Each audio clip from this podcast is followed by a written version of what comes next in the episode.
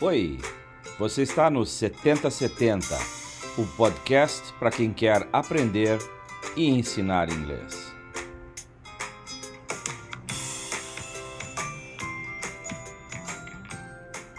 Uma realização do Departamento de Metodologia de Ensino da UFSC.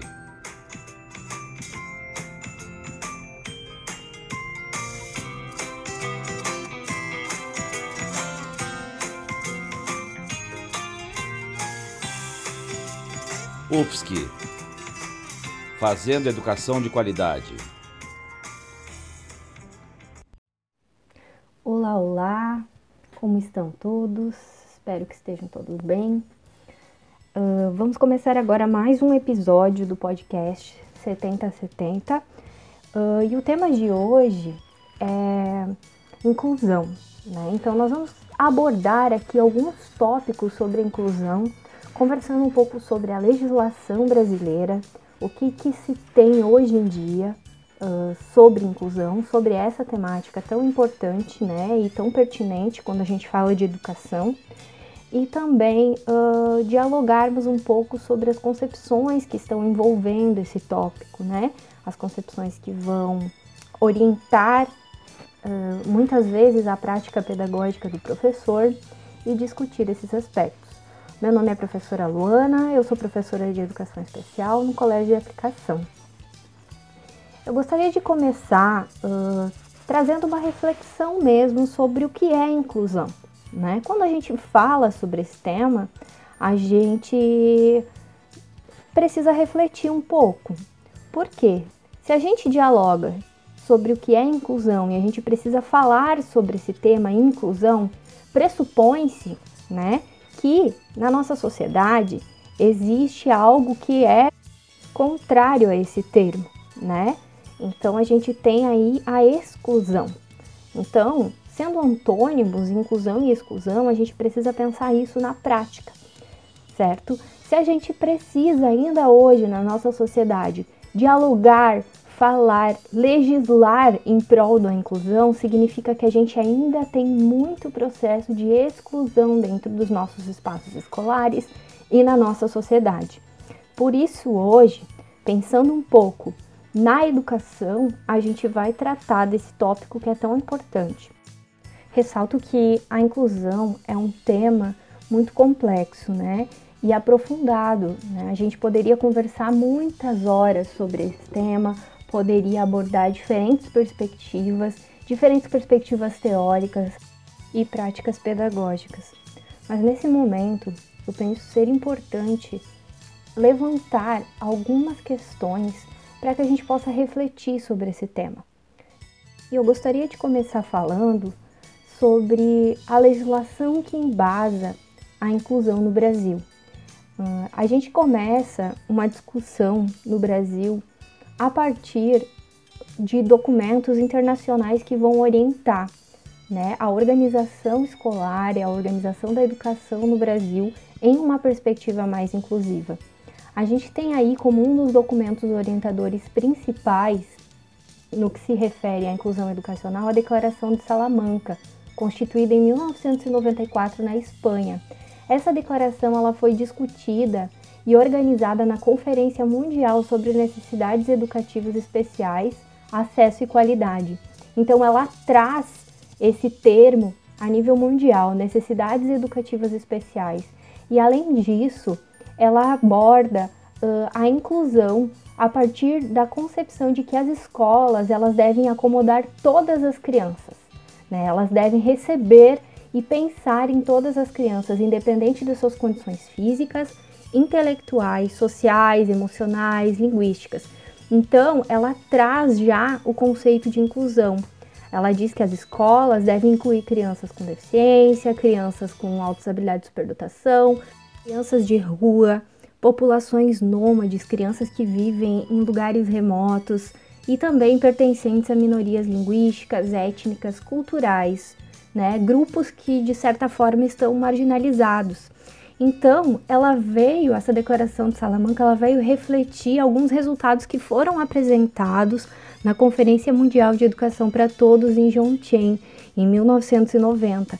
E ela vem, ela tem uma força uh, a nível mundial muito grande e vem refletir também na legislação no Brasil, que logo em seguida, dois anos depois, em 96, promulga a Lei de Diretrizes e Bases da Educação Nacional, que a gente tem uh, em vigência até hoje, né?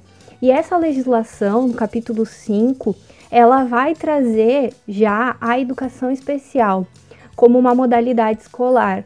No entanto, ela ainda traz uma palavra muito marcante, a palavra preferencialmente. Então, ela fala no artigo 58 que a educação especial é uma modalidade de educação escolar oferecida preferencialmente na rede regular de ensino para educandos com deficiência, transtornos globais do desenvolvimento e altas habilidades ou superdotação. Então esse termo preferencialmente, ele vai dizer muita coisa para nós nesse período, né? Por quê? Porque está dizendo que as escolas podem ter essa modalidade de educação especial, né, através de serviços e de apoio especializado quando necessário, né? Então, mas ela ainda dá aval para que sejam realizados atendimentos em classes, escolas ou serviços especializados, ou seja, uh, classes especiais, escolas especiais, né, que é um marco muito grande na nossa história, né, de exclusão. Então, a gente traz já na nossa legislação, né, uh, essa possibilidade de haver uma escola especial, de haver um espaço de uma classe especial. E aí ela diz no artigo 2, artigo, no inciso 2 do artigo 58, perdão, ela fala que uh, pode ser feito esse atendimento em classes e escolas especiais quando não for possível a integração nas classes comuns do ensino regular. Essa palavra integração também é muito marcante, porque ela pressupõe o quê? Ela pressupõe que a, a criança deve se integrar à escola e não a escola deve ser repensada ou se organizar de acordo a atender a todas as especificidades dos estudantes, né, incluindo os estudantes com deficiência, transtorno do espectro autista e altas habilidades de superdotação. Então a gente vai ter aí na nossa LDB, em 96, já uh, a, a, a, o reconhecimento da educação especial como uma modalidade, mas como uma modalidade que ainda pode estar uh, na escola ou fora dela. Então essa palavra preferencialmente ela é muito marcante. Então o que, que a gente vem pensando assim? A gente vem constituindo no Brasil, a partir da Declaração de Salamanca, alguns pequenos passos. Né? Em 99, né, três anos após a, a publicação da LDB de 96, a gente vai ter também uma convenção muito importante, que é a Convenção da Guatemala tá? Ela foi, ela acontece em 99 e ela é promulgada no Brasil uh, pelo decreto número 3956 de 2001. E ela vai trazer para gente uma reflexão um pouco mais voltada à inclusão. Ela vai dizer o quê? Que as pessoas com deficiência ela tem, elas têm os mesmos direitos humanos de liberdade das demais pessoas, né? Então, vai trazer como discriminação uh, toda diferenciação ou exclusão, né, que possa impedir ou anular o exercício dos direitos humanos e de liberdades fundamentais da pessoa com deficiência. Né? Então, esse decreto ele vai ter uma repercussão muito importante na educação.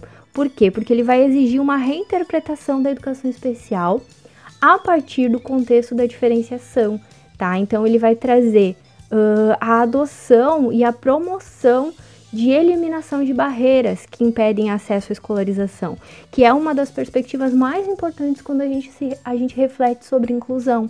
Então a gente vai pensar a inclusão a, par, a partir da perspectiva não de que a pessoa com deficiência tem que se adaptar àquele ambiente ou não, mas sim na remoção e redução de barreiras na escola ou, no, ou nos nossos espaços sociais para que essa pessoa possa estar frequentando com qualidade né, os nossos espaços educacionais. Então essa convenção ela tem uh, um poder muito forte na nossa legislação nacional e no mundo todo frente a essas discussões sobre o que é inclusão e quais práticas adotar para que ela se efetive. Mais tarde, em 2008, acontece outro marco muito importante do ponto de vista da educação especial e da educação inclusiva. É promulgada a Política Nacional de Educação Especial na perspectiva da educação inclusiva. Então a gente passa a ver a educação especial como parte integrante da proposta pedagógica da escola regular, em uma perspectiva inclusiva, promovendo o atendimento às necessidades educacionais especiais dos alunos com deficiência, com transtornos globais do desenvolvimento e altas habilidades de superdotação. Então, ela traz um público-alvo da educação especial, mas ela prevê que a educação especial seja algo, uh, seja uma, uma modalidade de ensino integrante né, à escola básica. Então, ela percebe a educação especial como um serviço em prol da inclusão dentro da escola. Além disso, a gente vai ter a resolução número 4, logo após, em 2009. Ela é organizada e promulgada para orientar o atendimento educacional especializado, então ela vai institu instituir diretrizes operacionais para o AEE, que é um dos serviços da educação especial. Então vai, ela vai orientar como vai acontecer esse atendimento educacional especializado na educação básica, então prevendo uma perspectiva inclusiva. E a gente vai ter também o decreto 7611, promulgado em 2011, que vai regulamentar esse atendimento e, e dar algumas providências para esse atendimento na escola básica. Então a gente vai ter a visão da educação especial como parte integrante da inclusão e não como única responsável. Isso é muito importante, tá, pessoal? A educação especial ela não pode ser percebida como a única responsável pela educação inclusiva, mas ela é uma parte de garantia de atendimento de qualidade a esses estudantes, através do atendimento educacional especializado, da formação de professores, da criação de propostas uh, que envolvam recursos, serviços, metodologias e práticas pedagógicas que uh, pensem na inclusão e que pensem na, no desenvolvimento de habilidades, no desenvolvimento educacional e global daquele estudante, que é o público-alvo da educação especial. Então, nesse momento, o Brasil dá um salto uh, muito grande no que se refere à perspectiva da educação inclusiva. Né? Então, em 2015, a gente ainda vai ter a Lei Brasileira de Inclusão, que é a Lei número 13.146, conhecida como LBI ou também Estatuto da Pessoa com Deficiência. E ela vem trazendo a perspectiva inclusiva como algo uh, necessidade, como algo necessário ser pensado enquanto cultura, né, dentro da nossa sociedade. Enquanto uma sociedade inclusiva, ela prevê aspectos em todos os âmbitos para que a pessoa com deficiência seja pensada a partir da derrubada de barreiras e não como alguém que tenha que ser inserido na nossa sociedade. Não, assim ela prevê que a nossa sociedade seja de fato inclusiva, que ela se constitua a partir de uma perspectiva inclusiva, reconhecendo todas as nossas diferenças e encontrando, visualizando e derrubando as barreiras que possam ainda existir dentro uh, da nossa sociedade e que possam estar, de certa forma, impedindo toda e qualquer pessoa de estar participando das, dos aspectos sociais, econômicos, políticos e educacionais. E, além, e aí, dentro dessa legislação, a gente tem no capítulo 4 o direito à educação. Né? O artigo 27 dessa legislação deste capítulo, né, ele vai trazer que a educação ela constitui um direito da pessoa com deficiência, né, e que são assegurados a essa pessoa sistemas educacionais inclusivos em todos os níveis e aprendizado ao longo de toda a vida, de forma a alcançar o máximo de desenvolvimento de talentos, habilidades físicas, sensoriais, intelectuais, sociais, né, consideradas as suas características interesses e necessidades de aprendizagem. Então, ela vai trazer que a educação é um direito dessa pessoa, né? E a gente, enquanto uh, professores, né, enquanto uh, educadores constituintes desse espaço, precisamos nos colocar como corresponsáveis para que essas barreiras uh, sejam derrubadas a ponto de termos um sistema educacional inclusivo e que esse sistema educacional inclusivo ele abranja todos os níveis e modalidades de ensino. Né? A educação especial ela vai atuar de forma transversal. É claro que aqui a gente está focando um pouco mais na escola básica, só que esse direito à educação ele vai estar presente em todos os níveis de ensino, desde a educação infantil até o ensino superior. A educação especial ela é uma modalidade transversal a todos esses níveis, mas lembrem-se que não é a única responsável pela inclusão educacional. Eu gostaria de compartilhar com vocês uma frase que é do livro Ressignificando a Deficiência, de Conor e Vale, 2017, que é: Podemos legislar políticas, mas não atitudes. Então é importante a gente saber que existem políticas públicas, sim, orientando, organizando e garantindo um sistema educacional inclusivo. Mas é importante que a gente saiba que esse orienta e fundamenta da base para práticas educacionais que serão desenvolvidas por nós, professores e profissionais da educação. Então é importante que a gente possa começar a refletir sobre inclusão como algo que nos pertence também, enquanto profissionais desse espaço escolar, como cidadãos de uma sociedade que prevê uma cultura inclusiva. Para isso, eu gostaria de convidá-los a pensar um pouco sobre inclusão numa perspectiva um pouco diferente uh, do que muitas vezes talvez a gente já tenha refletido sobre esse tema. É importante que a gente possa desconstruir a ideia de que a inclusão é, entre aspas, o certo a se fazer, né? Que a gente uh, faça uh, atividades, que a gente tenha práticas inclusivas como algo uh, relacionado a um favor ou algo a ser exaltado. É importante que a gente mude o nosso pensamento para pensar a inclusão não como algo obrigatório, mas como algo relacionado a uma, uma filosofia mesmo, a um paradigma, uma perspectiva de como a gente percebe as diferenças humanas. Quando a gente fala de inclusão, a gente não pode estar pensando unicamente na pessoa com deficiência, a gente precisa pensar nas diferenças humanas, como a raça, a classe, a etnia, o gênero, a orientação sexual, a língua, a cultura, né? A pessoa com deficiência, ela deve ser percebida como uma dessas variações humanas, né? A gente precisa respeitá-la como uma dessas variações humanas, assim como o transtorno do, a pessoa com transtorno do espectro autista, a pessoa com alta habilidade de superdotação. Somos todos humanos, né? Então, quando a gente pensa em inclusão, eu gostaria de convidá-los a partir desse momento a pensar a inclusão como parte de uma sociedade, de uma cultura inclusiva, né? Percebendo essas variações humanas, considerando essas variações humanas. Então é importante que a gente pense a nossa educação, que a gente pense as nossas práticas pedagógicas, a nossa escola enquanto espaço que recebe essas diferenças. E se a gente olha para essas diferenças, a gente desmistifica um pouco dessa inclusão como algo de alguém, como algo que a gente tem que fazer para alguém, e sim algo que a gente que constitui a nossa sociedade e que vai me permitir olhar para o todo. Então eu quero convidá-los a olhar para o todo nas suas práticas pedagógicas e no seu fazer enquanto professor.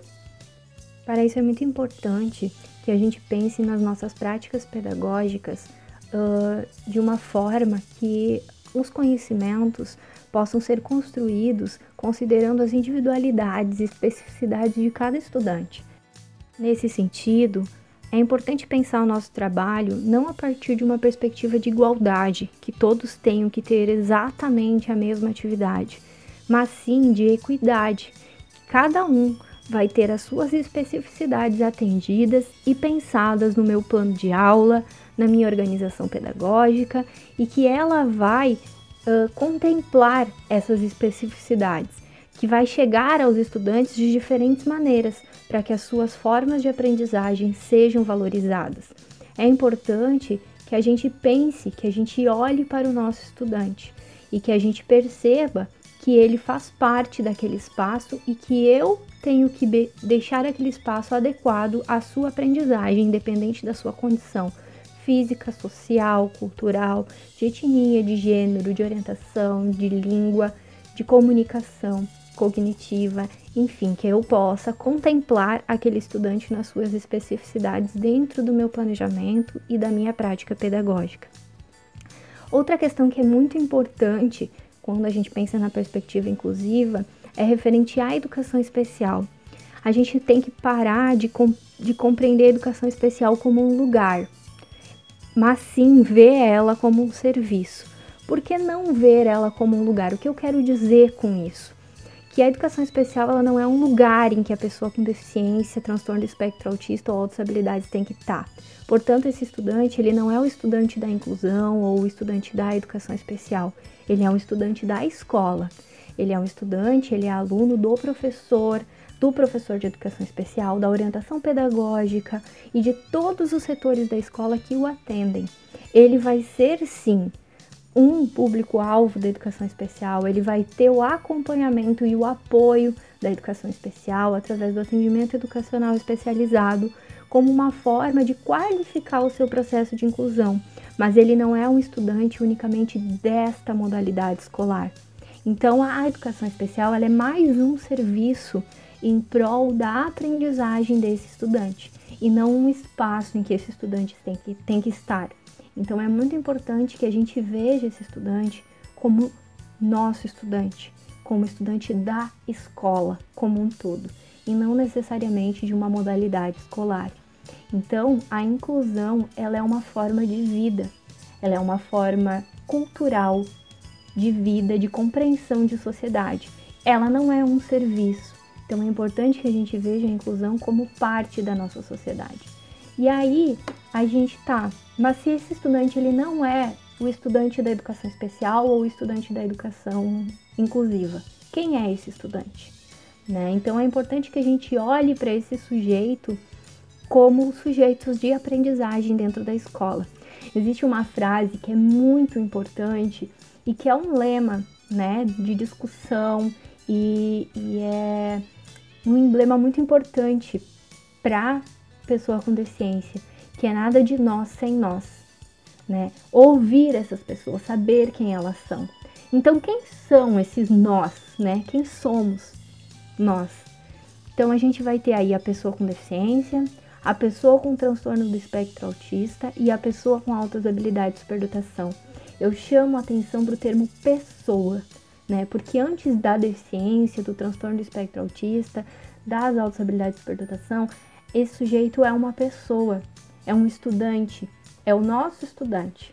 Então é importante que a gente reconheça uh, esse sujeito enquanto pessoa, né? E a deficiência, o transtorno do espectro autista, as características de altas habilidades de superdotação como algo uh, inerente às variações humanas na nossa sociedade. Então ela não, ele não vai ser o estudante da educação especial ou o estudante da inclusão ele vai ser a pessoa. Então é bem importante que a gente pense nessa pessoa, né? Claro que ele vai ter uma característica humana, ele vai ter uma variação humana que vai constituir a sua personalidade, o seu ser, a sua vida, que é a deficiência, que é o transtorno do espectro autismo, que é as altas de superdotação. Mas ele precisa ser entendido por nós enquanto pessoa. E para que a escolarização desse sujeito seja efetiva, a gente precisa pensar em várias questões, né, para que a nossa escola seja realmente inclusiva. Uma dessas questões é a acessibilidade. Então, acessibilidade do ponto de vista arquitetônico, sim, mas também do ponto de vista atitudinal. Quando a gente pensa no nosso planejamento pedagógico, é importante que a gente pense primeiramente na acessibilidade dele. Por quê? Porque a gente pode ter estudantes em diferentes condições. Agora, nas atividades pedagógicas não presenciais, a gente tem estudantes que têm baixa visão, uh, estudantes que só têm um celular para enxergar a tela. Portanto, é bem importante que eu uh, lance mão de um, uma letra grande do, no PowerPoint, que eu pense em contrastes. Né? A gente vai ter estudantes com uma, uma dificuldade, uma variação muito grande de internet, então a gente precisa pensar e considerar esses aspectos também. A gente precisa pensar que muitos estudantes não vão compreender um vídeo sem legenda, então a importância da gente ter uma legenda para esses estudantes. Então a gente precisa pensar nas variações da nossa, da nossa sala de aula e nas diferentes formas de aprendizagem.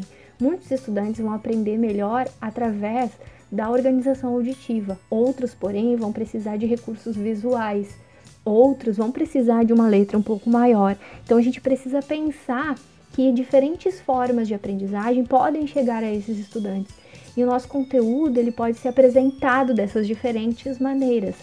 Ele pode ser disponibilizado de diferentes maneiras, através de um texto, através de um vídeo, através de um podcast, entre outros recursos que vão ajudar nas aprendizagens de todos os estudantes. Diferentes formas de linguagem são muito importantes quando a gente está falando de uma variedade muito grande de seres humanos, né? De uma variação humana muito grande dentro de uma sala de aula, né? Que tem aí 25, 30 estudantes, né? Então é importante que a gente pense nessas diferentes propostas quando a gente pensa numa perspectiva inclusiva, porque nós vamos estar considerando diferentes pessoas, diferentes formas de aprender. Por isso, muitas vezes é necessário que a gente organize uma lógica diferente, que a gente veja o currículo sob uma perspectiva diferente. No lugar de eu adaptar as atividades que eu estou fazendo para o estudante com deficiência, eu já posso pensar previamente o meu planejamento a partir dessas diversidades, dessa difer dessas diferenças que vão existir na minha sala de aula e já posso pensar em estratégias que vão contemplar a todos os estudantes de uma maneira ou de outra. Isso é pensar de, de uma forma inclusiva, né, com equidade. É importante também que a gente saiba que nem sempre essas práticas se efetivam, que na realidade ela é uma proposta que ainda precisa ser desenvolvida na escola, ainda precisa ser difundida entre os educadores, né? Isso é um processo de formação e a gente passa aí por uma mudança muito grande de paradigmas, de pensamento e a necessidade de a gente pensar sobre isso, da gente dialogar sobre isso para realmente criar uma cultura mais inclusiva. É necessário que a gente pense que muitas vezes esse estudante, ele vai precisar sim de uma flexibilização curricular. Claro, o nosso currículo da escola ele é um currículo flexível, ele é um currículo que pode ser pensado para todos os estudantes. Mas essa flexibilização curricular, ela vai além daquilo que a gente já faz, né? Muitos estudantes vão ter a necessidade de um tempo mais curto, de uma atividade uh, subdividida em tópicos, em partes. Então, olhar numa perspectiva inclusiva para esse currículo e para esse estudante é considerar as especificidades dele e atuar com equidade entre todos os estudantes. Não é fazer tudo igual para todos, né? É sim olhar para as individualidades e pensar essas individualidades no nosso planejamento. Assim, eu encerro a minha fala e eu quero agradecer muito a todos por terem ouvido, me ouvido até aqui e dizer que esse é só um início da reflexão, que a gente ainda precisa discutir, pensar e elaborar as nossas práticas sob essa perspectiva que é tão importante, uh, sob a perspectiva da inclusão educacional. Um abraço a todos, fiquem bem.